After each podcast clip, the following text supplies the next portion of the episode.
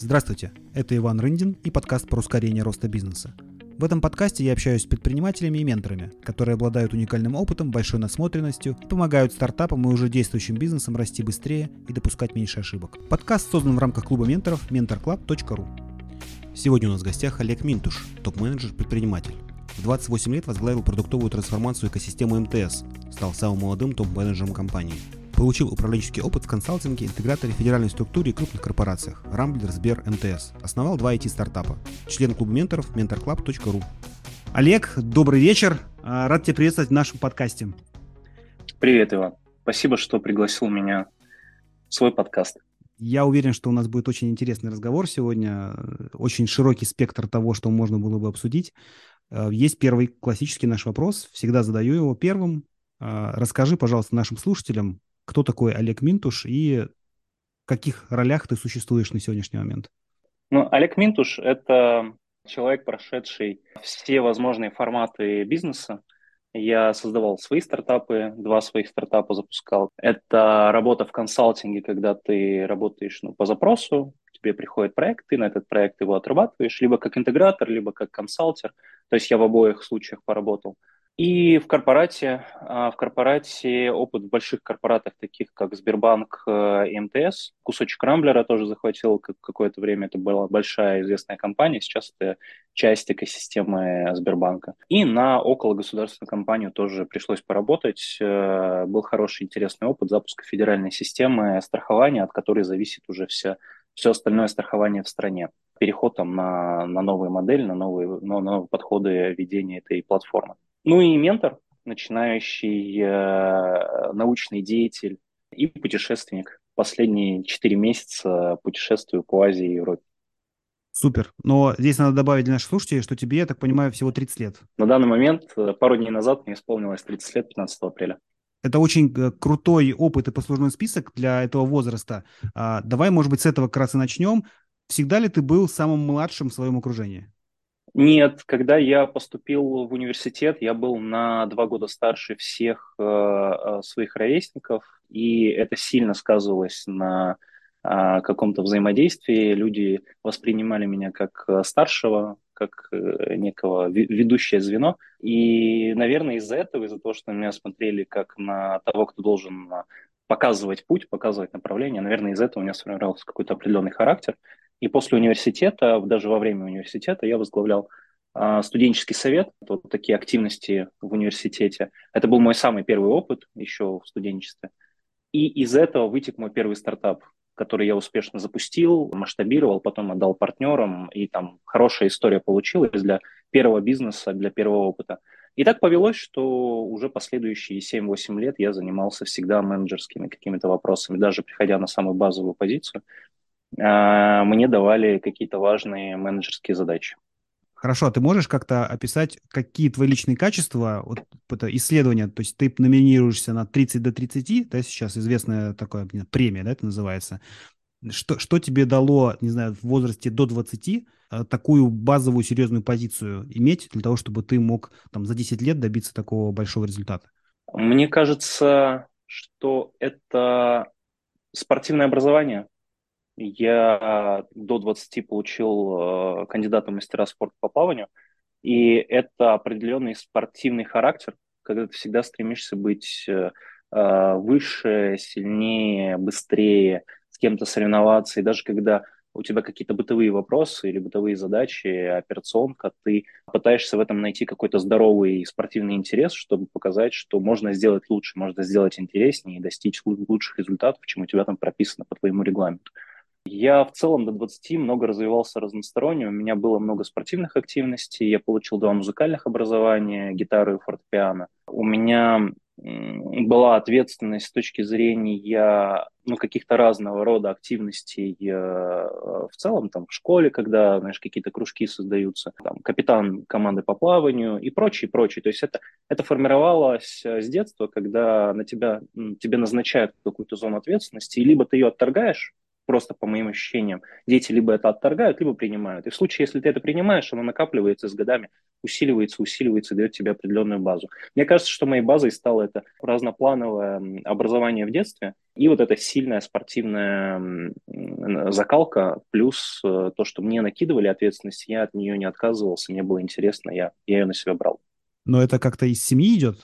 Можно ли повторить, в чем твое нечестное конкурентное преимущество перед другими ровесниками было? То есть это воспитание или это просто тебе просто интересно так вот жить? Мне кажется, это характер. Все зависит от характера человека. Мне, мне до сих пор, я там проанализировал, сделав некую рефлексию за последние 10 лет, то есть я то прошел порог 30 лет сейчас. И вот э, в этот день утром я встал и подумал, э, нужно провести самоанализ, что со мной произошло за последние там, 10 лет, или, а что произошло за все 30 лет. За 30 лет сложно, но поняв свои там последнюю десятилетку и проанализировав ее, а, я сообразил, что э, мне всегда по-спортивному мало, мне хочется больше. Мне дают один проект, я говорю, ну, я его сделаю за две недели, дайте мне еще.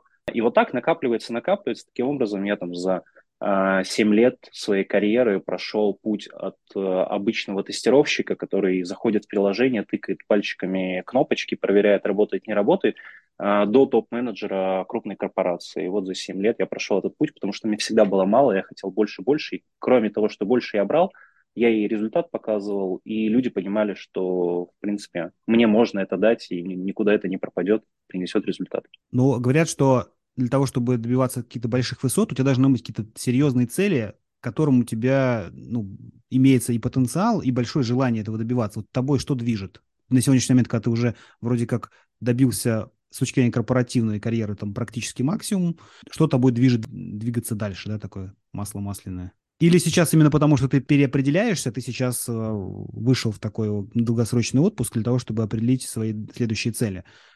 Скажу так, да, у меня есть до и после. У меня есть период до моего сабатикала и после него. Период до него – это вот некая десятилетка, когда я стремился достигать э, как можно большего, и э, эта история, эта амбиция, наверное, взялась из того, что я пытался себя испытать. Я понимал, что я могу, э, и мне хотелось понять, а насколько много я смогу сделать. А Где твой предел? я да, где мой, где мой предел? Вот этот вот максимализм а, юношеский, когда а, ты пытаешься себя испытать. Это можно, наверное, ну, как-то по-странному сравнить, но читая там исторические какие-то книжки, ты видишь, что там какие-то герои этих исторических книжек брали на себя какую-то задачу, брали на себя какое-то испытание. И вот так из книги в книгу они а, пытались себя как-то проявить и понять, смогут ли они это сделать. А, ну и, собственно, если герой выживал, то он а, шел на следующие испытания и так далее, и так далее. И вот, наверное, моя, моя 30-летка, вот это с 20 до 30, это был период а, достигаторства.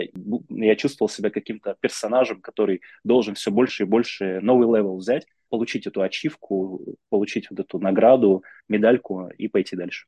А сейчас что изменилось? А сейчас я самоопределяюсь, по моим ощущениям, я слишком сильно ушел в карьеру. Когда ты много фокусируешься на одной какой-то вещи, вот я там вернусь к истории самоанализа, пару дней назад я провел самоанализ по модели колесо баланса жизни. Там 8 пунктов, и по этим 8 пунктам ты раскладываешь от 1 до 10, в каком, в каком состоянии ты сейчас находишься. Оказалось, что мое достигаторство, а, моя финансовая часть, а, мои контакты и там еще ряд других направлений, они очень высокие, они зашкаливают. А с точки зрения вообще обычной жизни, обычных коммуникаций, там, какого-то спортивного развития и так далее, я сильно отстаю. Да, колесо сильно перекосило, и вот сейчас я думаю над тем, а как сделать так, чтобы э, выйти в этот баланс. С одной стороны, ничего не мешает продолжать достигать, потому что я уже набрал этот опыт, который мне позволит дальше э, большие задачи брать и, используя этот опыт, их достигать. А, но, с другой стороны, кажется, что нужно попробовать что-то полегче, что-то попроще с точки зрения а, временной отдачи. Ты должен вкладывать больше своих, э, своей энергии и умственно-интеллектуальных знаний, а, но меньше на это тратить времени. А, и вот как раз а, менторинг, которым я там занимаюсь последние а, пять месяцев, мое ощущение, что я действительно туда вкладываю очень много мозгов, но при этом трачу не так много времени. Это позволяет мне и саморазвиваться, и заниматься своими какими-то повседневными вопросами. Это позволяет мне находить баланс в жизни. Поэтому, возможно, выйдя из моего сабатикала, я пойму, что менторинг – это вот моя следующая профессия на ближайший период 10 лет. Мы еще с тобой про это поговорим. А, расскажи про вот, твой опыт стартаперства и корпоративный опыт. Вот они как между собой взаимосвязаны? То есть получается, что ты получил опыт и внутри корпораций, да, и причем крупных корпорациях типа Сбербанка, МТС на, на уровне топ-менеджмента, а, и в то же время делал свои собственные проекты. Как тебе и в чем помогла одна часть твоей жизни, и в чем помогла другая для того, чтобы ты так быстро относительно... То есть, по, по сути, те люди, которые уходят в сабатикл, обычно они это делают в более позднем возрасте, когда они накопили этот опыт, ты просто очень быстро сжато достиг того, что достигают, допустим, 40 годам. Очень круто, что ты похоже, не, сгорел не до конца к этому времени. Э, сила трения, она увеличивается. Чем ты быстрее проходишь этот путь, тем больше трения, тем сложнее обычно это происходит, э, и люди выгорают. И, видимо, твой сабатикл такое а, отчасти проявление того, что ну, надо, надо решать, что дальше, потому что все, вот он какой-то пьедестал mm-hmm. определенно он достигнут. Как вот этот опыт стартапа и опыт корпораций, они тебя двигали в этом направлении? Расскажи, как, какие выводы ты сделал от стартапа и какие от корпораций? Забавно, что подавляющее большинство стартапов хочет стать корпорацией, и подавляющее большинство корпораций хотят стать стартапами. И многие, даже очень сильные профессионалы утверждают, что будучи специалистом в небольшом стартапе, тебе сложно будет в корпорате, и наоборот, из корпората в стартап. С одной стороны, я с этим соглашусь, утверждением, и странно было бы мне, молодому эксперту, там, тягаться с э, ветеранами в этой области. Но, с другой стороны, когда мы говорим про стартапы и интеграцию из стартапов в корпораты, в корпоратах всегда есть какая-то новая деятельность. Там корпорация не может жить без инноваций, без внутренних стартапов, э, без изменения структур, без запуска новых команд, новых проектов и так далее. И все это про стартапы.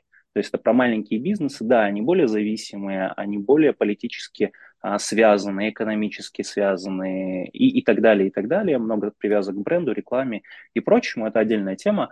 Но если смотреть такой верхний уровень, овервью такой сделать, то стартапы всегда присутствуют в корпоратах. Поэтому мне очень легко было интегрироваться. Я, запустив свой стартап, пришел в корпорат, сказал, ребят, я умею вот это, вот это, вот это.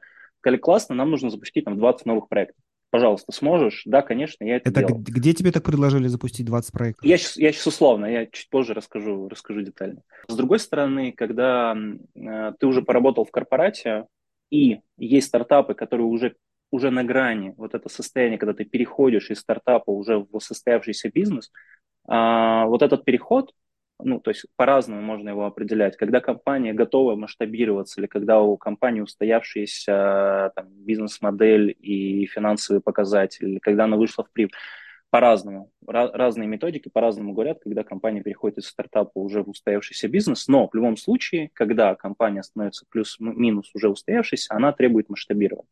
А кто умеет хорошо масштабировать? Корпораты. То есть если у тебя был опыт работы в корпоратах, ты приходишь в устоявшийся стартап и понимаешь, каким образом а, работать с у, усилением этой структуры, как ее расшивать и сшивать заново, как выстраивать процессы, которые позволят масштабировать компанию, а не зацикливать это все на конкретных персонажах. Потому что стартапы, как правило, это про человека. Есть человек, есть компетенция. Ушел человек, за ним ушло половина стартапа, потому что ушла там либо клиентская база, либо часть процессов, либо еще что-то. Поэтому эта, эта часть в моем опыте, она очень классно интегрировалась. И мой опыт э, стартаперский позволил мне зайти в корпораты и хорошо туда интегрироваться. Плюс сейчас есть такая тенденция, что корпораты очень любят гибкость. Они э, хотят э, стать более agile-ориентированными и хотят бы- быстрых изменений. Рынок быстро меняется, за ними меняются технологии, за ними меняются подходы, процессы и так далее. Им хочется тоже за этим всем успевать. Если ты монолитный, если ты устоявшийся и у тебя процессы, ну, то есть, грубо говоря, перепи- переписывание какого-то регламента одного процесса занимает полгода, ты не успеешь. За эти полгода на рынке произойдет уже четыре изменения. Поэтому я легко вписался в эту, в эту структуру. С другой стороны, когда я делал свой второй стартап, это, это было с разницей в 4 года между первым и вторым стартапом, я уже попробовал корпорат, И приходя в новый стартап, я уже, уже заранее понимал точку, когда понадобится вложение моих больших усилий. Там мы делали это партнерство. Если первый проект мой был полностью завязан на мне, я был основателем, то во втором у нас было два сооснователя. Я понимал, что вначале больше акцент будет сделан на первом основателе, он будет это развивать, а когда уже дойдет до определенного а, этапа масштабирования, я включусь, и я позволю этому проекту масштабироваться и там, выйти на рынок. Хорошо, расскажи, пожалуйста, про свои стартапы, что это были за стартапы, и связаны ли они в итоге, этот опыт, полученный в стартапах, с тем, что ты делал в корпорациях?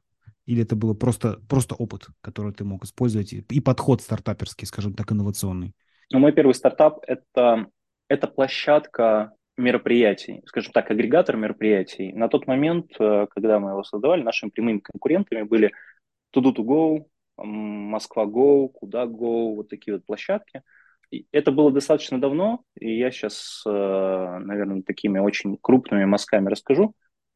А, основным нашим преимуществом было то, что мы пытались сделать рекомендательный сервис. Все остальные площадки просто была определенная лента, ты туда заходишь и очень долго ищешь себе то, что тебе нравится, не нравится. Не было никакой персонализации. Мы хотели сделать индивидуальный аккаунт с индивидуальным календарем и с э, рекламным движком. Рекламный движок на тот момент было какое-то, новшество, не было тогда каких-то библиотек, которые бы позволяли тебе, вот тебе нужен рекламный движок, бери его, вставляй и используй. Тогда приходилось это все делать с нуля. Э, мы его запустили, сделали это при университете. Я ранее говорил, что занимался студенческой активностью, и мне, как э, я был первым потребителем этой, этой истории. Сделал небольшую ремарку. А, очень а, заметил очень, очень классную штуку. Когда фаундер находит проблему и на основании этой проблемы пытается ее решить, и решить личную проблему, продукт получается а, гораздо целостнее. То есть он его обсматривает со всех сторон. Понятно, что не обязательно быть погруженным в проблематику, тебе кто-то может рассказать, ты можешь провести исследование, запустить бизнес, но когда ты погружен в эту проблематику, ты понимаешь все ее аспекты, потому что ты являешься первым потребителем своего, своего же бизнеса. И это вот как одна из рекомендаций э, людям, которые собираются открывать бизнес, найдите проблему, с которой вы сами сталкиваетесь, тогда вы сделаете тот бизнес, который понравится не только э, окружающим, там, вашей выборке, а понравится всем, и вам в том числе, и вы сами будете этим пользоваться. Но он понравится тем людям, которые похожи по профилю на тебя, как минимум. Да. И, в общем, я сделал этот стартап. А, мы его там запускали без, э, с нулем рублей а, на каких-то студенческих инициативах. Все это делали, потому что всем реально понравился проект, вся команда, которая это программировала. Мы делали это на всех площадках, на вебе, на iOS, на Android. Тогда еще платформа Microsoft была для мобильных приложений, уже не вспомню, как она называлась. Мы и туда тоже попытались сделать, но уже не помню точно, получилось или нет. Но три платформы мы точно осилили. Выпустили, подключили, на тот момент еще было очень популярно антикафе, подключили туда как партнеров э, эти антикафе, много университетов, э, клубы, бары, бары, в которых проходят какие-то не просто посиделки и футбольные матчи, но там музыкальные какие-то концерты. В общем, там, где происходит движуха, там, где происходит мероприятие. Пустили, вывели на рынок, масштабировали, подключили партнеров, а, и в какой-то момент у меня переключился фокус. С ребятами мы не договорились, с разных были векторы развития. Мы сели, поговорили, я вышел из этого проекта, отдал а, долю партнерам, и на этом для меня история данного стартапа закрылась. Какой вывод ты сделал после первого стартапа? Я научился создавать э, команды. Я научился их собирать. Я понял, э, что нужно для того, чтобы запустить стартап. Я понял, насколько она должна быть э, сбалансирована. Там, нужно ли 20 разработчиков, чтобы запустить? Нет. А нужно ли там 20 дизайнеров, чтобы это сделать? Нет. И так далее. То есть я понял, как сбалансировать команду так, чтобы ее запустить. Я понял свои слабые и сильные стороны. То есть я понял, что э, мне подходит менеджерская история, партнерство, заключение этих вот э, вопросов, выход на рынок, масштабирование, некий вижен и понимание туда, куда оно должно развиваться, ощупывание рынка и вот эти некие каздевы и понимание, а заходит ли эта идея или нет, э, нужно ли куда-то разворачивать ее. Поэтому, наверное, как основные итоги, это умение создавать стартап с нуля, а умение создавать команду под этот стартап и осознание своих сильных и слабых сторон. Ну, это круто, что ты прям с первого проекта за течение одного года это понял. Очень быстро делаешь выводы. А второй чем отличался стартап от этого?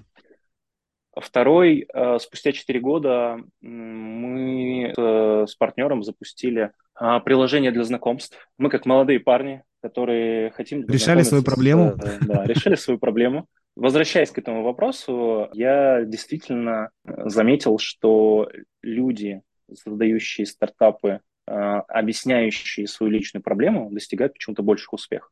Но это отдель, отдельная тема, просто угу. Второй раз мы это, это, это зацепили, и интересный факт. Приложение для знакомств. Особенность была в том, что э, мы хотели сделать э, движок с искусственным интеллектом, машинным обучением. Пользователь заносит о себе большую анкету. Да, действительно, на входе очень сложный вход очень э, долгий вход для, для пользователя. Ему на входе нужно потратить 15 минут, заполнить много данных о себе, пол, возраст, предпочтения, психологический небольшой тест, чтобы понимать, там, интроверт он или экстраверт, и какие-то еще особенности. В общем, там была анкета плюс-минус на 50 вопросов. Зато по результатам этой анкеты мэтчинг происходит при помощи искусственного интеллекта, он сразу подбирает тебе пару и говорит, то есть, и там и ограниченное количество пар, ты там не можешь э, больше одной или двух пар в день подбирать. Условно, тоже это было много времени назад, я сейчас такие овервью рассказываю. И он тебе говорит, что вы подходите там друг другу, грубо говоря, на 90%. Потому что вам обоим нравится спорт, потому что вы оба получили там, не а, техническое образование и так далее, и так далее. А подходишь и... для чего? Для серьезных отношений? Ведь э, знакомства э, имеют разные формы, и приложения, да, там типа Pure для одного, там Tinder немножко другой фокус имеет. Цели знакомства разные. Вот вы, вы под какие цели делали это приложение? Первое, первое, как MVP, мы делали в целом, что люди друг другу подходят, потому что им есть что обсудить. Когда, когда люди, э, люди друг другу нравятся, но им э, нечего, не о чем поговорить, в ближайшие там, пять минут они все переговорят и все, и будут молчать, пить кофе, не знаю. Mm-hmm. А, поэтому первая а, гипотеза была, что если мы сметчим людей, у которых схожие интересы, им как минимум будет о чем поговорить. А, то есть это а, даже не мужчина-женщина, а вообще любой не, человек? Нет, нет, нет, мужчина-женщина, стандарт. Ну, то есть а... это, я к тому, что это может быть поиск, условно, партнера для бизнеса, это может быть по, э, по интересам какое-то знакомство. То есть нет, я, я, нет, нет про, вы про мужчину и женщину. Классический дейтинг. Угу. Да. Традиционный дейтинг. И после этого у нас появлялись новые гипотезы, что, там, например, э, найти человека там, для долгосрочных отношений. И ты там в своей анкете вносишь, что хочу долгосрочные отношения. У нас включается какой-то другой алгоритм мэтчинга, а дальше ты говоришь, хочу дружить окей, хочешь дружить, твое дело, твои, твои интересы, и включается другой матчинг, другой алгоритм матчинга и так далее. Но первая гипотеза, с которой мы зашли, это то, что у двух людей есть схожие интересы. И, наверное, более прикольная история была а, в том, что когда люди смечились, и они, как часто бывает, люди не общаются друг с другом, они, как интерес угасает, пара сформировалась, но люди между собой не общаются данный движок понимает, что нет никакой активности и кидает э, какую-то новость э, из ленты сегодняшних новостей. Например, что э, вчера прошел э, турнир по теннису, а оба человека занимаются спортом или оба занимаются теннисом, скорее всего, будет интересно. Эта новость падает от бота в их чат, то есть, получается, есть третья сторона в их общем чате, и они начинают обсуждение. Что интересно, там статистика показывала, что mm-hmm. от 80 до 90 процентов, там точно цифру не помню, 80 а, процентов плюс а, люди начинают общаться. Как только они увидели какой-то прецедент, тему для обсуждения, они начинают общаться. А привет пока от, от такого как-то не возникает интереса поговорить. Ну, звучит как то, что должно было полететь при огромном бюджете маркетинговом. То есть э, на, при космическом, я бы сказал, э, бюджете, когда ну, искусственный интеллект хорошо, круто научится, но и вы нашли, должны были бы найти нишу, в которой мэтчинг не ради разового просто истории, а именно когда знакомство продолжается. Потому что проблема дейтинговых сервисов в том, что это типа либо на ночь, и тогда человек возвращается каждый раз, потому что он просто регулярно ищет себе новых партнеров, скажем так, да, и сервис живет за счет подписок. Либо вы должны были внутри сервиса выстраивать отношения коммуникационные. Тогда люди все продолжают так. пользоваться да, этой историей. Все так. Ты, ты, ты, ты знаком с этой историей, да, все так. И что мы делали?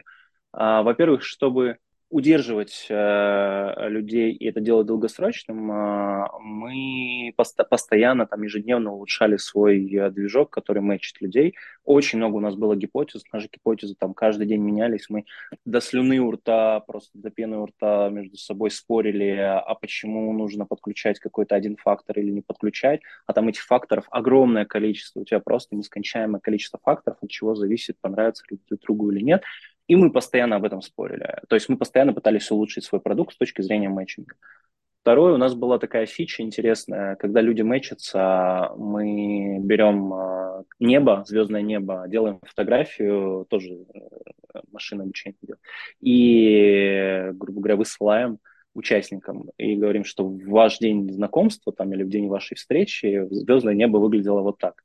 А интересный факт, что там одна из пар, которая начала серьезно встречаться, они нам прислали фотографию о том, как они вывесили эту картину на стену со своим звездным небом, что как бы вот эта штука сработала. А, и понятно, что после матчинга нужно удерживать. То есть если классический матчинг работает, э, как ты правильно сказал, люди встретились, э, у них произошли какие-то события, и человек обратно возвращается, и это, это постоянный ретеншн, когда человек возвращается на этом, дейтинг э, существует – то приложение классификация, это уже был не дейтинг, это relationships, а, классификация, и, соответственно, здесь нужно какие-то новые фичи дорабатывать. И мы туда прикрутили календарь, говорящий о том, что, там, грубо говоря, неделю назад у вас а, было первое свидание, хотите ли отметить? И вот к этому отметить а, у нас были партнерские сети, куда мы говорили, сходите в этот ресторан, получите там 5% скидку, если в него сходите.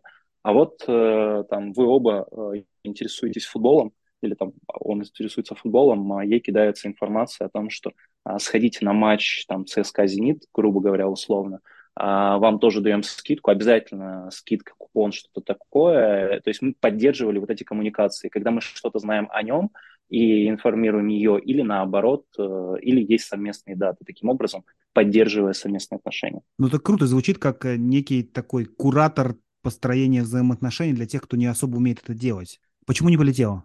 Полетело в определенном, э, в определенном смысле. Мы на тот момент, наша основная команда работала в Сбербанке. В Сбербанке в свободное от работы время э, можно было заниматься своими какими-то активностями, ими занимались.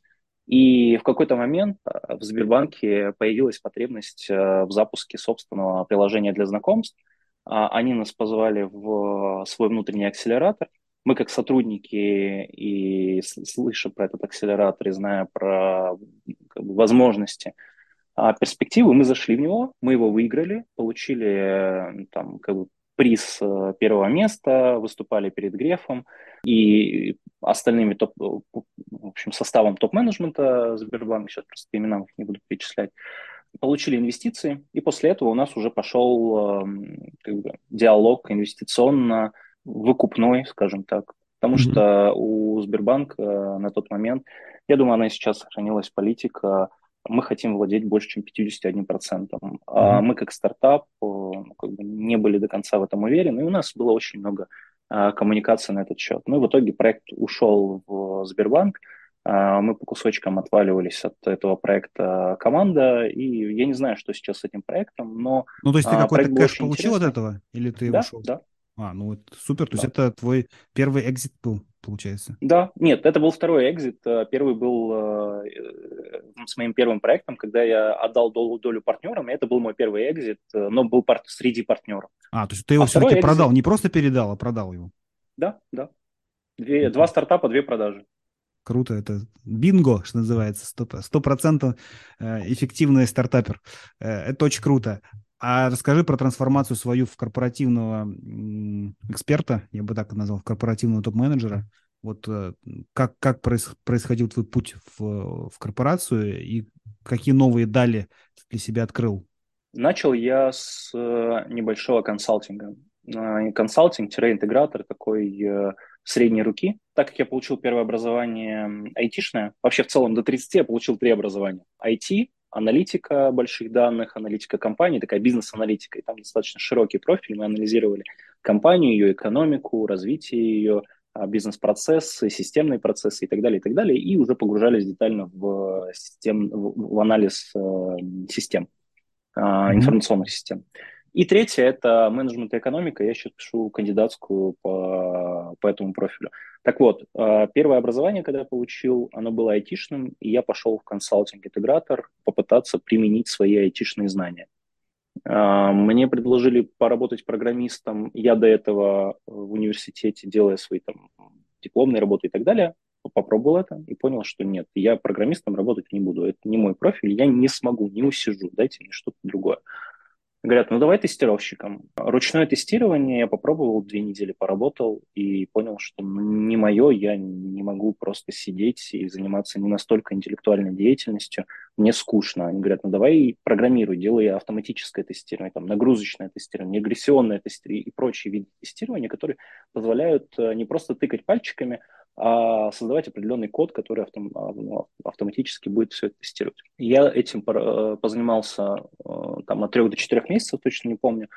А, и мне этого было мало. То есть я показал результат, сказал, ну вот я умею, как бы вот уже все тесты написаны, дальше просто нужно обновлять, поддерживать такая операционная деятельность, когда выходит новый релиз, под новый релиз нужно либо пару новых тестов написать под новую функциональность, либо были поправлены старые ошибки в коде, поэтому нужно там 5% из старого поправить. Ну это скучно, дайте мне что-то новое. Они мне дали системную аналитику. Системную аналитику я тоже прошел там за полгода. Они такие, окей, разговаривать умеешь, вроде представительный, давай в бизнес-аналитику.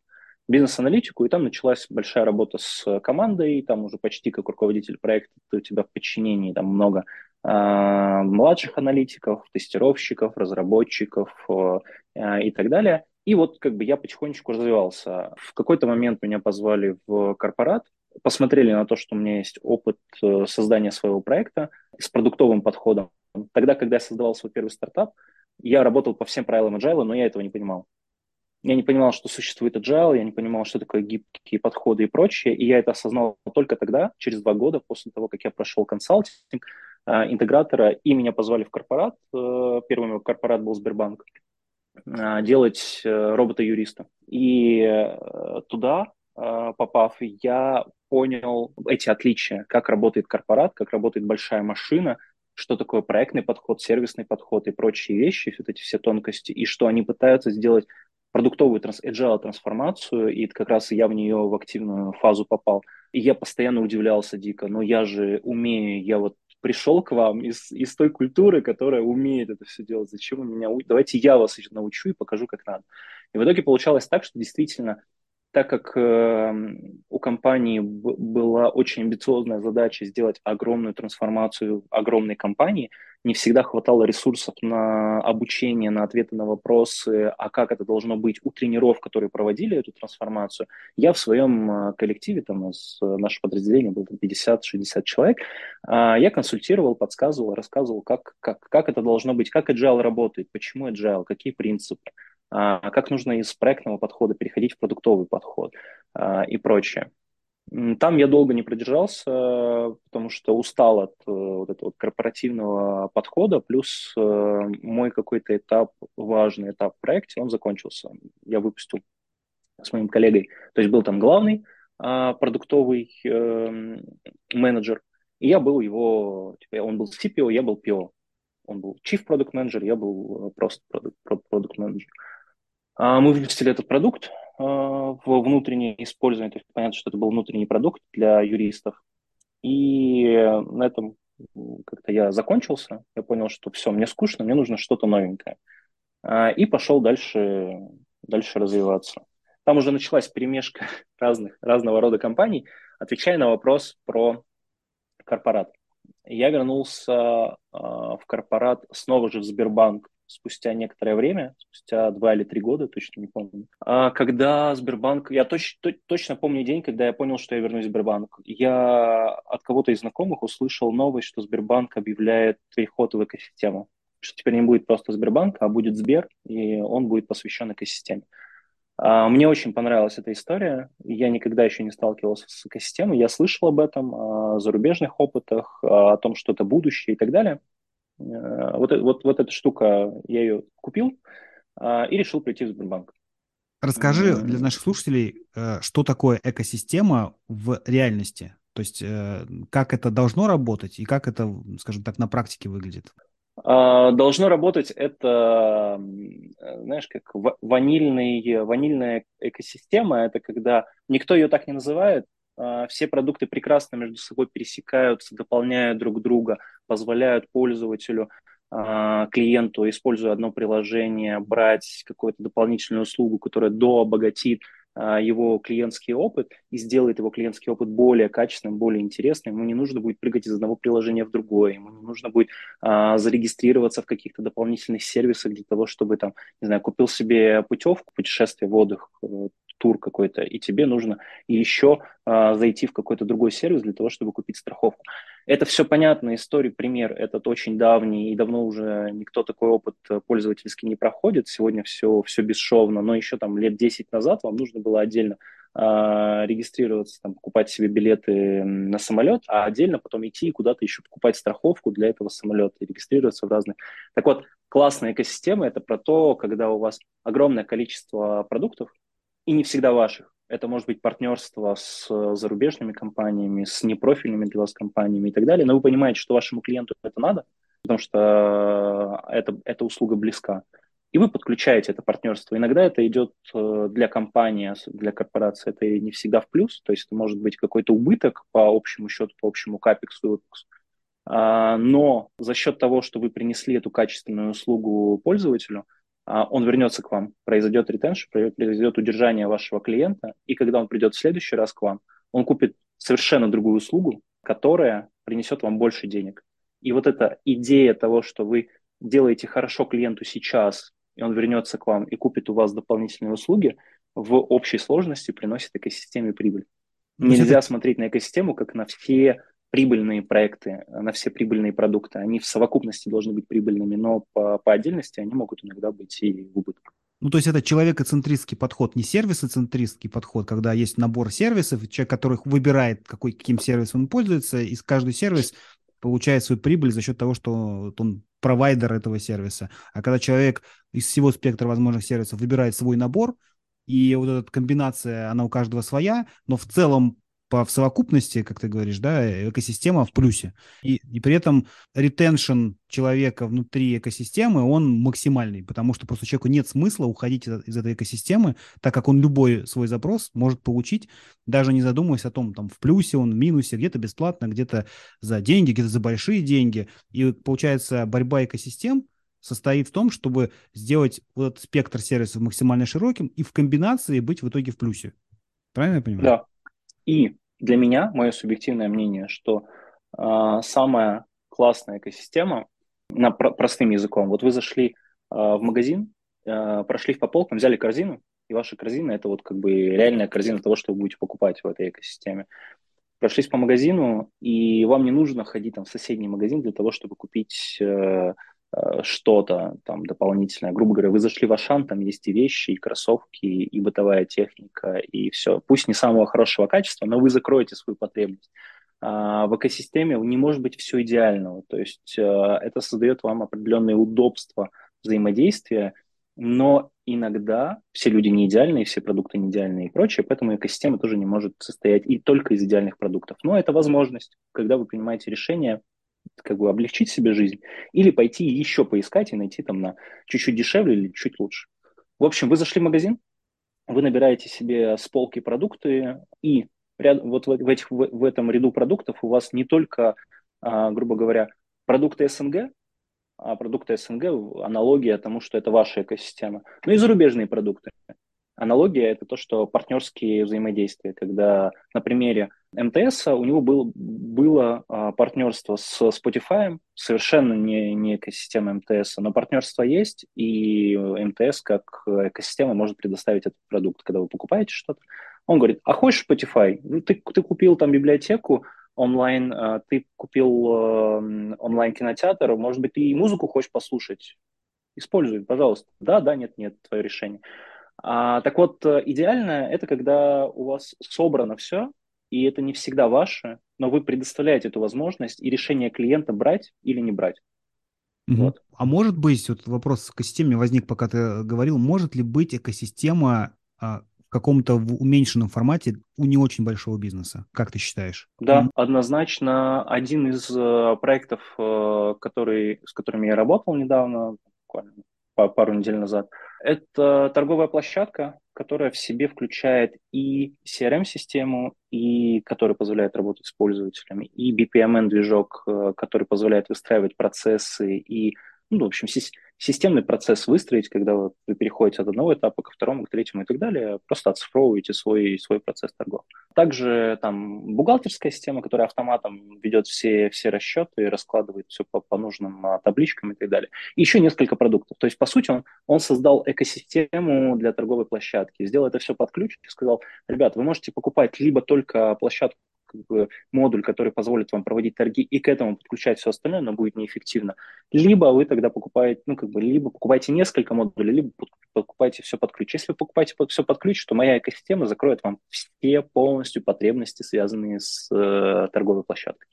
Вот. Причем проект небольшой, и он еще до сих пор в минусе, то есть они там ищут инвестиции, и это вот состояние стартапа, в котором есть MVP-шки каждого из этих модулей. Можно ли сказать, что экосистемы смогут победить на рынке, то есть останутся, условно, то только энное количество экосистем? Или вот все-таки там нишевые истории специфические, они останутся, но или там 90% всех рынков заберут экосистемы, как ты считаешь? Очень, дел, очень сложно делать такой прогноз. Все мы смотрели популярные фильмы, и популярные фильмы говорят, что в будущем нас ждут только одни э, корпорации, и будет там одна огромная, огромная, огромная корпорация, которая, которая будет принадлежать все остальное. И в целом, если посмотреть на то, что происходит там на рынке последние 10 лет, действительно корпорации скупают очень много а, других компаний поменьше, либо корпорации сливаются в одну крупную и так далее. То есть, если посмотреть там, грубо говоря, то, что недавно смотрел рынок Америки и как у них устроено entertainment, там огромное количество компаний э, находится в подчинении друг у друга, и все это привязано к одной, к одной головной компании. То есть там порядка их э, больше 50-60 компаний, которые между собой взаимосвязаны, и всем этим руководит одна крупная компания. В России тоже к этому идет э, тенденция. То есть если, когда я приходил в Сбербанк два с половиной года назад, э, и он создав, начинал создавать свою экосистему, там было 350 компаний, и не знаю, сколько сейчас, что-то было продано, куплено или нет, но это огромное количество компаний, с которых создается тоже экосистема. В общем, суть в том, что сложно ответить на этот вопрос. С одной стороны, есть тенденция на покупку других компаний, и корпорации становятся все больше и больше, расширяются. И когда э, корпорации охватывают все потребности клиента, э, у меня, как у клиента, который, там, грубо говоря, сейчас без рекламы, но их назвать не назвать не получится. У меня есть там подписки Сбербанка, ВК, э, Яндекса и МТС, и вот четыре подписки у меня есть, которые по, по сути, а, еще Тиньков, пять подписок, и они, э, каждая из себя представляет какую-то экосистему, что-то больше, что-то меньше, но они между собой уже начинают сильно пересекаться, и они в целом, эти, эти пятеро, покрывают все то, что мне нужно. Все, чем я ежедневно пользуюсь, они полностью перекрывают весь мой жизненный опыт, мой, весь мой клиентский опыт. И при этом между собой пересекается. Поэтому я там, в какой-то момент принял решение, что от каких-то подписок я откажусь, потому что они мне не нужны. Борьба вот с подписками это вообще, мне кажется, очень актуальная история. Когда ты забываешь, она тебе списывается, списывается иногда по несколько месяцев. Там уже да, даже да. не помнишь, что это, там смотришь смс-ку, там, что это, на что я подписался. Поэтому, с одной стороны, кажется, что с учетом того, что я вижу там на зарубежном рынке, и то, что я вижу на российском рынке, и то, в чем я участвовал, складывается ощущение, что тенденция на то, что э, две или три корпорации покроют все ваши запросы, она уже, а, это, это уже реальность. То есть я вот лично с этим уже столкнулся. То есть мне там две, две корпорации покрывают все, что, все, что мне нужно. И, но это масс-маркет, это взаимодействие B2C, э, это покрытие каких-то клиентских запросов. С другой стороны, э, мир настолько сильно меняется и ежедневно, что появляются какие-то специфические запросы, ежед, там, неожиданно, о которых ты вчера не думал, которые корпорация не сможет покрыть. И пока корпорация это сделает, она либо потратит полгода-год на реализацию, либо потратит полгода-год на покупку той компании, которая, которая смогла покрыть ваш запрос. Поэтому всегда будут появляться какие-то новые запросы у клиентов, всегда будут появляться новые стартапы, которые будут их закрывать. И корпорация будет пробовать их покупать, но это вопрос того, продастся стартап или нет. И всегда будут вот такие нишевые истории, как B2B, э, который пример я рассказал с торговой площадкой, когда а, это небольшая экосистема, их никто выкупать э, не будет, они сами будут развиваться. Таких систем достаточно много на рынке, и они не станут частью какой-то большой корпорации, если как бы не захотят сильно продаться. Но в целом, если смотреть на тенденцию развития вот таких B2B-шных э, продуктов, они могут развиваться самостоятельно. Поэтому ответ здесь неоднозначный. С одной стороны, тенденция на вот эти большие экосистемы, которые все покроют, есть. С другой стороны, всегда есть нишевый рынок, э, который позволит вам развивать малый бизнес. Ну, здесь вопрос, наверное, тенденции. Да? Вот, э, я читал, что доля транснациональных корпораций, то есть крупнейших компаний в мире, за последние 30 лет выросла в два раза. То есть там было раньше 17%, Э, по сути, валового внутреннего продукта всех стран мира составляли вот эти транснациональные корпорации, сейчас уже больше 30. Да, еще есть куда расти, с одной стороны, с другой стороны, когда третья, даже там четверть, а то и половина, это одни и те же, условно, щупальца этих транснациональных корпораций, возникает вопрос очень серьезной зависимости. А некоторые страны вообще очень, у них нет своих да, транснациональных корпораций, а, условно, американские, японские, китайские э, компании да, могут серьезно влиять на рынок э, стран других. И здесь возникает вопрос, а как бы, что, что же будет дальше? И у стартапа, по сути, все меньше и меньше шансов быть непроданным ТНК. Но э, пока такие возможности есть, да, все, все хотят стать еще, одной, еще одним мировым лидером в своей нише, но потом в итоге, как мы видим, все равно они продаются, там, хоть и за большие деньги, там, этим крупным гигантам, а там рады купить, не знаю, условный WhatsApp или условный э, Twitter хоть и за большие миллиарды, но все понимают, да, что те, кто владеют вниманием людей сейчас, ну, мы сейчас говорим про цифровые продукты прежде всего, а, те, чем, чем больше, там, не знаю, минут э, в году владеет э, та или иная компания вниманием людей, тем дороже она стоит. Сейчас даже никто не считает деньги. Так, деньги это вторичная история. Там, внимание начинают превращать уже в, в деньги когда-то, когда в будущем. Вот. А, да, знаешь, я, извини, что перебью сейчас, э, на самом деле последние годы эта тенденция меняется. То есть Uber, э, грубо говоря, и такие Uber-подобные компании создали тренд, что а давайте мы привлечем клиентов, а потом подумаем, как на них заработать. И они долгие годы были убыточными. То сейчас эта тенденция меняется, люди понимают, что привлечь клиентов в последнее время стало уже несложно. Люди там достаточно быстро ведутся на рекламу, реклама стала очень качественной, очень кликабельной и так далее, и привлечение стало не таким дорогим. А вот э, как на нем заработать? Э, то есть, грубо говоря, за последние там, 6, 7, 10 лет э, люди научились привлекать клиентов, но не научились на них зарабатывать. И теперь тенденция идет как раз на переходит уже, ой, ребята, давайте остановимся, хватит уже, уже нам клиентов, давайте понимать, сколько мы с каждого клиента сможем получать, потому что при, привлек там, грубо говоря, за 2 единицы, а получил с него одну единицу, и, и как бы перспектива того, что в ближайшие 10 лет ты окупишь, слишком долго, нам нужны уже результаты там, в ближайшее время. Мы уже потратили 10 лет на привлечение клиентов, давайте начнем на них зарабатывать. Причем... Это просто тенденция, которую я сейчас замечаю. Да, причем э, совсем не факт, что люди, которые пользуются бесплатным версией сервиса, заплатят хоть рубль когда-нибудь. То есть э, возьми сейчас да. условно ВК деньги заплатные, ну, в виде плату, Paywall какой-нибудь, да, я думаю, что там заплатят, ну, 3% людей. Ну, цифра условная, но, то есть это будет какое-то совсем минимальное количество. А в моем опыте тоже был опыт стартапа, где мы бесплатной версией сервиса узконишевого, да, спортивного, э, пользовались большое количество людей, даже заплатить 500 рублей в месяц для них было какой-то каким-то космосом, и просто конверсия была в платную просто ноль. Ни, одна, ни один человек, пока мы не вели полностью стопроцентный Paywall, то есть нет бесплатного сервиса, никто не хотел платить.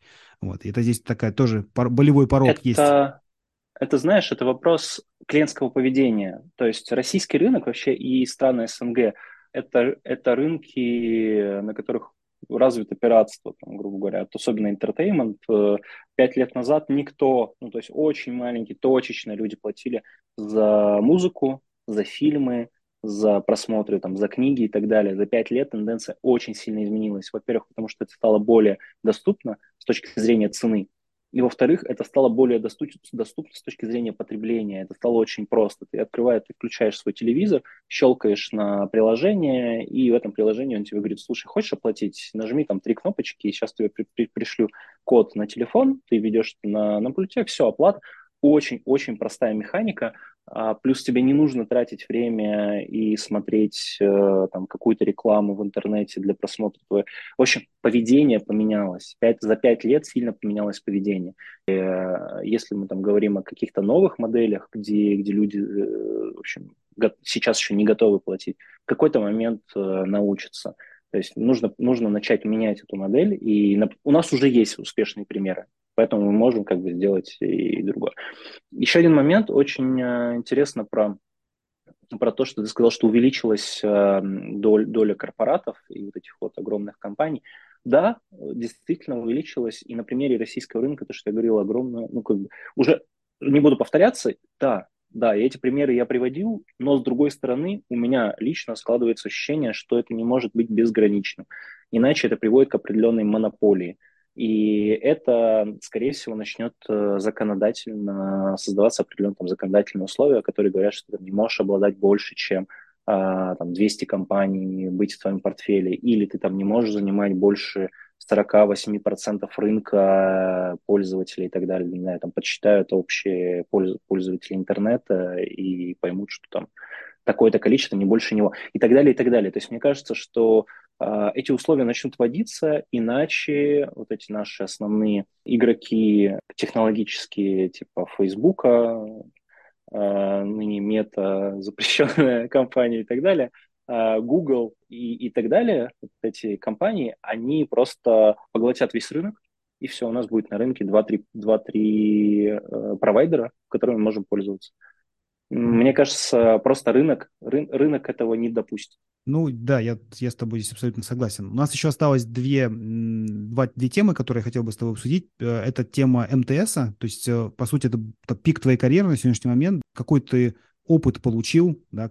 есть ли какие-то для тебя интересные моменты, наблюдения в том, как устроен топ-менеджмент в крупной корпорации? До МТС а, два слова про предыдущую работу, потому что это послужило определенным а, базисом. Э, я, а, вернувшись в МТС и в Сбербанк и клюнув на то, что они будут делать экосистему, Сбербанк э, в какой-то момент разделил себя, то есть вначале просто экосистема, огромное количество компаний, давайте что-то с этим делать. А потом через некоторое время до них дошло, что а давайте разделим это на индустрии. Там появилась индустрия развлечений, индустрия медицины, индустрия Э, фудтеха и логистики и так далее, и так далее. Много-много индустрий, потому что огромное количество компаний. Я, я начал работать с компанией Сберзвук э, и Okko. Сберзвук – это аналог Яндекс Музыки. Okko – это э, онлайн-кинотеатр и так далее. И как-то так сложилось, что я охвачивал entertainment, сам того не подозревая. И когда сформировалась эта индустрия entertainment а, я на себя забрал э, всю эту группу компаний и стал CIO это, э, этой индустрии. Э, назвали они эту подгруппу э, Сбер Entertainment, долго, долго не раздумывая, как бы ее назвать. Туда входила ОК, Звук, э, Рамблер, все его остатки, огромное количество проектов, но очень жалко, что Рамблер так такая судьба у него случилась. Союз мультфильм, что для меня было диким удивлением. Все те детские мультики, которые мы все в детстве смотрели, теперь э, принадлежат Сбербанку. И игры. Игры Сбер только начинал запускать, привлек туда очень интересную, сильную команду, но, не знаю, сейчас ее судьбу, мне кажется, многие уже разбежались из этого проекта. И у этого всего нужно было создавать некую единую стратегию развития, потому что это все единая индустрия, она должна коллаборировать между собой и очень легко создавать этот клиентский путь. То есть, там, грубо говоря, а, сейчас это не в новинку, но на тот момент, э, два с половиной года назад, идея того, что вы смотрите кино, и у вас а, появляется песня, а, которая играет там на заставке или после на титрах или и так далее, вдруг появляется в вашем приложении и говорится, что вы посмотрели вот этот фильм – может быть, вам интересно скачать этот плейлист, эту музыку. В тот момент это было совершенно нереализуемо, потому что технологии этого не позволяли, компании разные, технологии, на которых написаны эти приложения разные, нет единой платформы, нет единых процессов, уровень развития этих компаний совершенно разный и так далее, и так далее. И нужно было создавать какую-то единую, единый стандарт, единую платформу, единую стратегию. И вот там зародилась еще история про менторинг. В Сбере я получил э, три базиса. Первый – это работа на уровне некого там топ-менеджера, но на тот момент у меня не было топ-менеджерской позиции. А, но у меня был портфель э, больших компаний, с которыми нужно было работать. Второе – это создание вот этого диверсифицировать, диверсифицировать процессы и стратегию и прочее так, чтобы они могли как, как, как, как единый организм сосуществовать между собой, а, некую вот как раз экосистему создавать.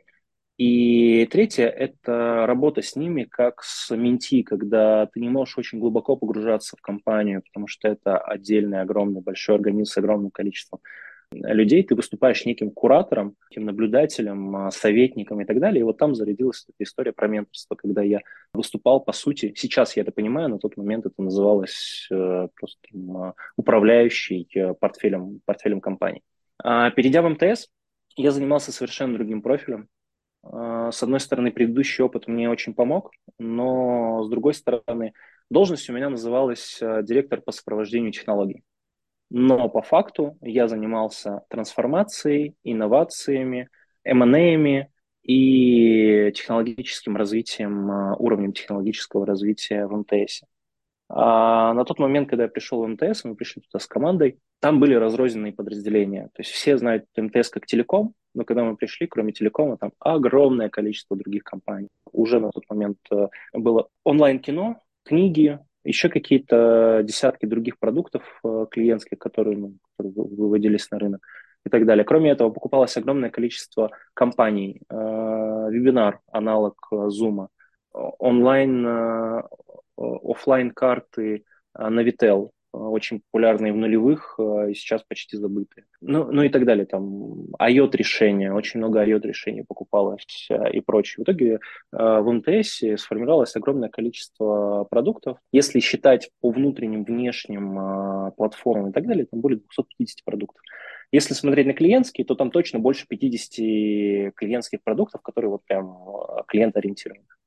Из всего этого нужно было создавать определенную структуру, потому что там больше, более 5 тысяч э, айтишников работало, сейчас э, там, наверное, более 7 тысяч, э, тенденция, что МТС вырастет до 10 тысяч, скорее всего, там, полтора а, года точно осуществится. Задача нашей команды была в том, чтобы сформировать некий governance, управление всем этим, всем этим зоопарком а, создать там единые платформы, облачные решения, ясы, пасы и, и прочие решения, которые позволят как бы, базис, э, на котором инфраструктуру, а создать единые процессы поддержки управления IT, IT-ловские, ITSM-овские процессы, создать э, правильную архитектуру, которая будет... Тебе хватало на все это компетенций? То есть то, что ты рассказываешь, мне кажется, отличается от предыдущего твоего опыта? То есть насколько... Это, не, не, смотри, я, я, я, рассказываю, я рассказываю про то, чем занималась наша команда, и сейчас углублюсь в свое...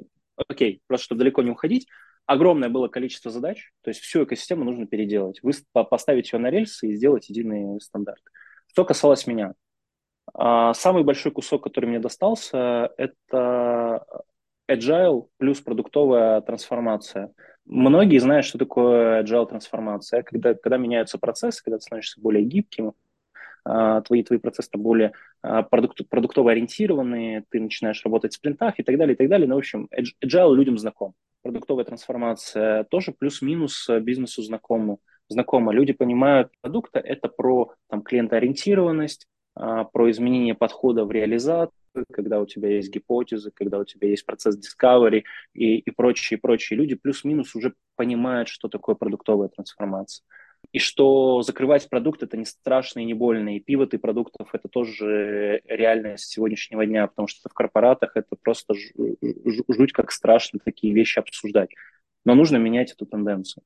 Моя модель трансформации, она заключалась в том, что нужно было сделать и agile трансформацию, и продуктовую трансформацию, и поменять модель операционного управления всеми этими вещами, потому что когда мы создаем одну из этих трансформаций, мы не особо учитываем, как это влияет на уровень всей компании а, что там нужно поменять структуру компании, там нужно управлять подчиненностью, там нужно поменять э, подходы к э, финансовому, финансовому, проект, э, финансовому бюджетированию, к подбору персонала, к рекламным кампаниям, ко всем. То есть, когда ты начинаешь менять продукты, все процессы, это затрагивает вообще всю компанию. И тебе приходится задумываться о том, на ступеньку выше подниматься и думать о том, как менять операционную модель управления.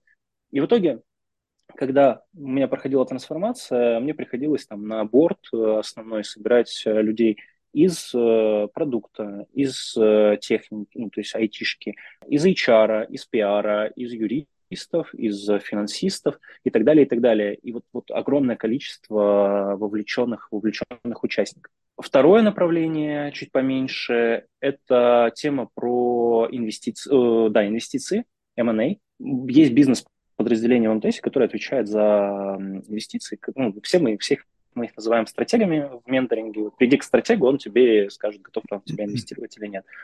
Но у всего этого есть э, у M&A процесса есть э, вовлеченные участники. То есть это обязательно нужно, должно быть проверено у юристов, у безопасников, у кадровиков, ну, в общем, у разных структур. Э, и кого-то это касается косвенно, а, но нас как айтишку, а сейчас очень много компаний, подавляющее большинство компаний, которые покупались за последние два года, ТСМ, были связаны с IT. Там везде была какая-то IT-основа. Нужно было это все проверять, смотреть, э, какие там платформы, какие технологии, какой стек технологий, а, на каком уровне это все сделано, какая команда, какие процессы, нет ли там какой-то подноготной, э, которая заставит нам все переписывать, и мы там вложим одну единицу инвестиции, а потребуется x3 единиц инвестиций, чтобы это все просто переделать. То есть не купим мы заведомый геморрой угу. и так далее. И вот у меня, я, я создавал вот эту отдельную команду с нуля, которой я, во-первых, скаутила, смотрела на рынке, есть ли какие-то решения, потому что бизнес приходит, и не всегда он находил аналога. Он просто знает э, какого-то классного партнера на рынке, приходит с ним, говорит, давайте его покупать. А ты говоришь, ну, слушай, ну на самом деле есть еще и конкуренты, и конкуренты лучше в каком-то смысле. Давай я тебе предложу, ты как бизнес, конечно, принимаешь решение, но я тебе дам альтернативу, и я тебе объясню все критерии за и против, почему, а, почему это решение. А, поэтому нужен был отдел скаутинга, который будет это все перемалывать э, на рынке, смотреть. Потом этот отдел скаутинга а, передает это все в аналитику первичную, которая это все смотрит и там, то есть то, все, что я перечислял, все эти связанные элементы, проводит анализ. Аудит, по сути. По сути, аудит компании технический после принятия решения, что да, мы это покупаем, есть третья часть в этом инвестиционном блоке, решающая, это интеграция. Когда мы уже купили компанию, ее нужно интегрировать в общий э, стек технологий, в общие процессы, правила, регламенты и так далее, и так далее. И вот была команда, которая учила, как я раньше, по сути, то, что я делал в, в Сбере, учил э, компанию, как им между, между собой в портфеле, как их между собой интегрировать, Теперь у меня была отдельная команда, которая занималась этим в МТС. И это была лишь маленькая часть всего-всего э, объема работы. Ну, звучит, звучит очень круто. Есть ли какой-то, не знаю, шаг еще выше, как ты считаешь, для тебя, куда с точки зрения корпорации? Да, то есть это общее управление компанией? Есть, есть еще забавная тема, быстро расскажу, понимаю, что времени уже немного осталось. Третье направление – это про тяжелый R&D. Это было, наверное, самым, одним из самых интересных оно было небольшим, но оно было очень интересно, потому что задача стояла от э топ-менеджмента и владельцев э, компании МТС э, сделать, например, метавселенную МТС. И ты такой, подождите, метавселенную? А мы понимаем, что такое метавселенная в целом. Еще никто этого не сделал, не запустил. А МТС должен уже сделать свою метавселенную? Окей. Квантовые вычисления. Давайте запустим. Нет еще ни одного квантового компьютера. Китайцы э, говорят о том, что они уже там что-то протестировали, сделали какие, какое-то подобие, что-то они смогли э, смоделировать, но вот как бы полноценного квантового компьютера еще нет. Сейчас не знаю, на момент, когда я это изучал там год назад, еще толком, толком не было. А МТСу нужно что-то в этом направлении сделать. Делать, э, например, интернет-поведение человека – это очень интересная тема, и я в нее отдельно погружался. Очень классно, потому что а, действительно от нашего поведения ежедневного зависит то, что мы хотим. То есть там у нас утром мы проснулись, у нас классное настроение, мне могут предложить чашку кофе э, или там булочку, и я действительно соглашусь, мне просто скажут, там, перейди через дорогу, она уже куплена, оплачена и так далее. А проснулся я с плохим настроением, э, да ну, мне не нужно ни ваши кофе, ничего остального, зачем мне это предлагаете, вообще отпишусь от всех ваших услуг. Короче, интернет-поведение – это, мне кажется, будущее, очень, очень классная тема, это следующий уровень маркетинга и, и, и так далее, подачи нам всей этой информации. Mm-hmm. И так далее. То есть были такие тяжелые, тяжелые R&D э, направления инновационные. А, и четвертое направление – это тема про стандартизацию, знаешь, когда человек, который ходит и всех палкой в корпорате бьет и говорит, вы не соответствуете стандартам, вы не сделали, вы не выполнили SLA, вы обещали такие KPI сделать, а выполнили другие KPI. В общем, вот, вот эти люди, которые ходят и проверяют, некие инспектора, а, проверяющие всю работу соответствия требованиям, KPI, показателям, SLA и так далее, и так далее, и так далее, процессы. Вот, четыре таких больших блока. очень, очень, наверное, сложно было переключаться между этими направлениями. Как видишь, они, они, они сильно разные. А, но а, когда вся эта структура создавалась, а, я был участником создания этой структуры и вот распределения зон ответственности со своим руководителем, помогал ему выполнении этой крупной задачи создания будущей структуры управления. Создавая эту структуру, именно вот эти направления были, были, были выделены, потому что я такой многопрофильный, э, раз, разноплановый, могу и то, и пятое, и десятое, и там были четко выделенные направления, там, грубо говоря, платформы, все уходят э, одному человеку, все архитектурные темы и данные уходят другому человеку, еще какие-то процессные темы третьему человеку, и оно было структурировано, оно было между собой очень консистентно. То, что я сейчас проговорил, очень неконсистентно между собой, совершенно разные профили. Но, как бы, почему бы и нет? Я беру на себя сложные задачи, и они такие, Олег, кажется, это твоя, твоя задача. Давай ты возьмешь на себя вот это направление. Специалист по всем непонятным вопросам. Да-да. Почему ты ушел? Куда, куда выше? Э, не являешься ли ты заложником технологической составляющей своего опыта? Куда выше, не знаю. Ну, всегда есть э, над моей должностью, например, у меня был вице-президент, над вице-президента президент компании. Понятно, что есть куда расти. Вопрос в том, э, достаточно ли у меня опыта, чтобы этим заниматься э, всего 30 лет и туда куда-то стремиться, не уверен. Хотя, с другой стороны, мой руководитель э, в 30 лет как раз стал вице-президентом. Поэтому why not? С другой стороны, если еще посмотреть, то нужно ли мне это? Я как раз сейчас сабатик, или я определю, хочу ли я дальше развиваться в корпорате, или для меня корпорат это уже too much. И как раз одной из причин ухода это понимание того, что я уже очень много повидал в этой жизни, мне очень много решений пришлось принять. А, в корпорате не так просто жить, и там очень много политических вопросов. Все это как бы выносить, э, знаешь, как ссор из избы не хочется, но однозначно те корпораты, в которых я был, везде одинаково, где-то больше, где-то меньше. Это огромное количество политики, и вы тратите время не на решение задачи, а там 40% своего времени. И чем больше у вас, чем больше руководящая должность, тем больше времени на политику вы тратите очень много бюрократических коммуникаций, когда человек не хочет этого делать, и у вас нет оснований его как бы, подцепить и сказать, нет, ты обязан это сделать, и ты начинаешь какими-то разными способами с ним а, договариваться, и на это уходит огромное количество времени. Грубо говоря, человек мог это сделать за два часа, а ты потратил 6 часов на коммуникацию с ним, с его подчиненными, с его руководителем, со всем кем, кем можно было, со всеми рычагами давления, чтобы он сделал задачу, которая занимает у него два часа. Очень, очень утомительно. А, длительные процессы, насколько бы компания не была гибкая, это все-таки корпорат. Корпорат очень во многом зависит от э, людей, от человеческого фактора. Даже если все процессы выстроены и все идет как по конвейеру, этот конвейер работает не, не идеально. Это там не конвейер Форда, когда у вас четко определенное время, и вы знаете, сколько у вас собирается машина. Нет, этот процесс э, все-таки сильно зависит сейчас на, на людей и ушел человек в отпуск, все, вы встали, вы не можете сделать, потому что его подчиненный или его коллега не знает деталей, этот человек ему не передал деталей, ну и, и так далее, много бюрократических вопросов. А, поэтому в целом я, наверное, устал, и для меня 30 лет это было каким-то очень важной, важной датой в моей жизни. Я очень много хотел выполнить к 30. Я все это сделал, то есть там достиг э, хорошей карьеры, достиг хорошей должности, выполнил там все свои хотелки по образованиям, развитию и так далее, и так далее и посчитал, что вот сейчас, когда я уже достиг, можно немножко остановиться, передохнуть и сделать вот это вот какой-то овервью и самодиагностику. А что делать дальше? Личный момент. Э, я думаю, что у всех в своем возрасте это приходит. Да, кто-то в 30, 35, в 40, в 45 даже бывает. Будем следить за тобой, что ты будешь делать дальше. Это на самом деле очень интересно наблюдать. У тебя не совсем стандартная с точки зрения возраста ситуация. Здесь еще есть, как ты говоришь, в твоем колесе баланса есть еще моменты, которые следовало бы улучшить, и они на самом деле не так быстро меняются. Да? То есть в том числе и, там, и с, точки зрения там, каких-то личной жизни, и там, за, занятия, там, как ты говоришь, там, спортом, да, там, самореализация какие-то в других областях, кандидатская, если ты наукой дальше продолжишь заниматься, да, это вообще отдельно очень время поглощающая история.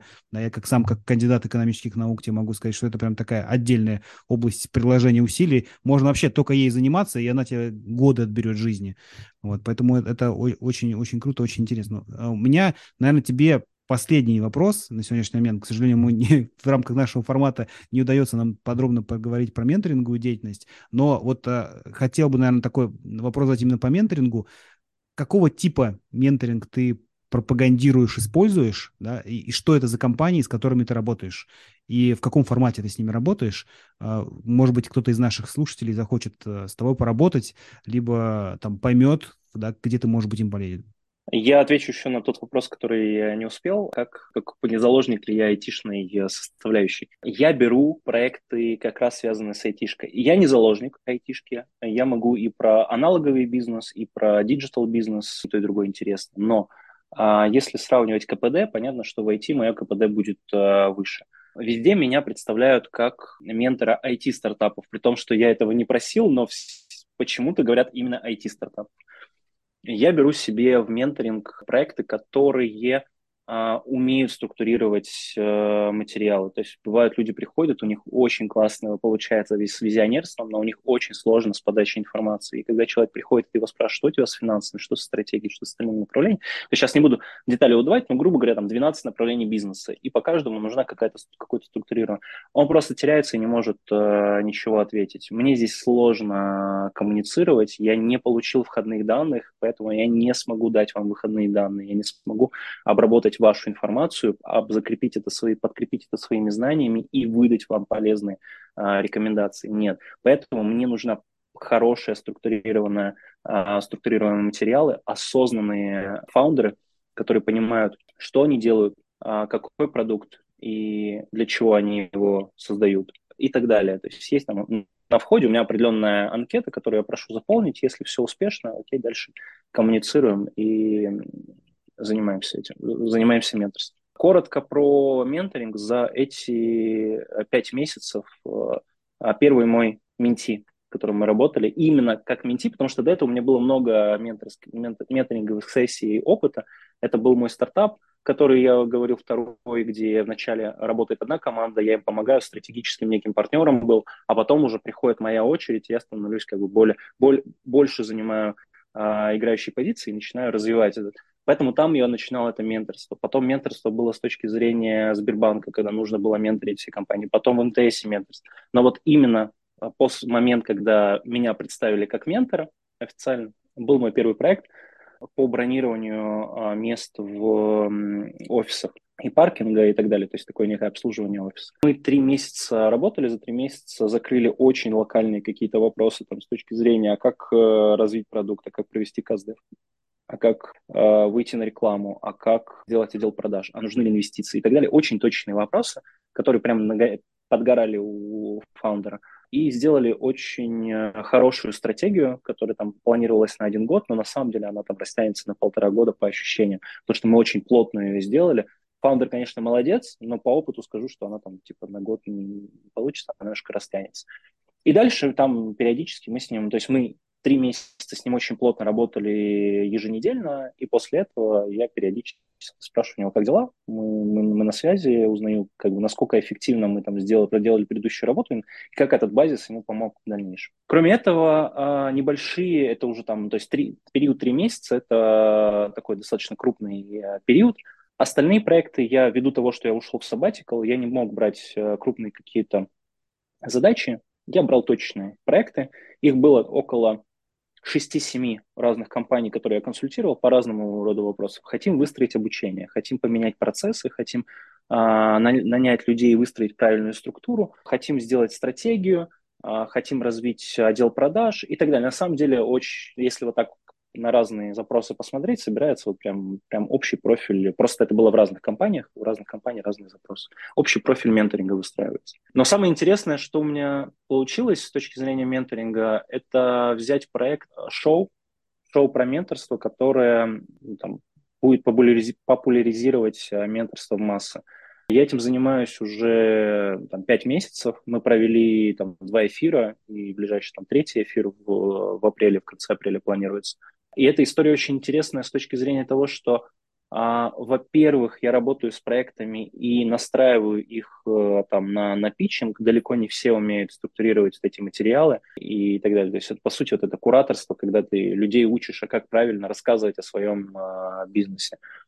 А, я подбираю менторов, которые будут э, там либо устраивать дебаты между собой за этот проект, либо прожаривать этот проект, либо еще что-то. То есть там формат проекта периодически меняется из раза в раз. Это эфир, на который приходит э, всегда больше 50 человек. Там на первый эфир пришло 52 или 53, потом 58, потом 60 с чем-то. То есть какой-то проект начинает набирать обороты и приходит с каждым разом больше людей. И вот эта популяризация. То есть люди видят, понимают ценность от менторинга, потому что сегодня, на сегодняшний день, по моим ощущениям, а, в СНГ не развита культура менторства. Я разговариваю сейчас, путешествуя по Азии, по Европе, я разговариваю с европейцами, американцами, и они отвечают мне сразу, так это адвайзинг. Это mm-hmm. вот чистой воды адвайзинг, когда я им рассказываю. Я говорю, да, но в СНГ не развита эта история не понимают люди, что это такое, и как бы на это нужно время. И вот мы, а, наш клуб, как один из э, участников э, развития этого рынка, популяризации, создания вот этой некой специальности, по сути, профессии, новой, да, новой это профессии. помогающая профессия наряду там с коучингом, зародившейся в России трекингом как отдельное направление. Да, это все действительно так. Олег, спасибо тебе большое. А, было очень интересно, крайне познавательно. Я желаю тебе в Сабатикле найти то самое да, продолжение, даже в менторинге могут быть совершенно разные подходы, чтобы ты нашел тот, тот путь, который тебя приведет э, к максимально насыщенному колесу на, всех 100, на все сто процентов. Вот, спасибо тебе большое, очень рад был тебя слышать, э, и я надеюсь, наши слушатели тоже. Да, Иван, спасибо большое, что пригласил, было очень интересно пообщаться, и действительно очень живая беседа получилась. Спасибо. Спасибо. Это был подкаст про ускорение роста бизнеса, где предприниматели и менторы делятся со слушателями своим жизненным и бизнес-опытом. Подкаст создан в рамках клуба менторов mentorclub.ru. Услышимся в следующих выпусках.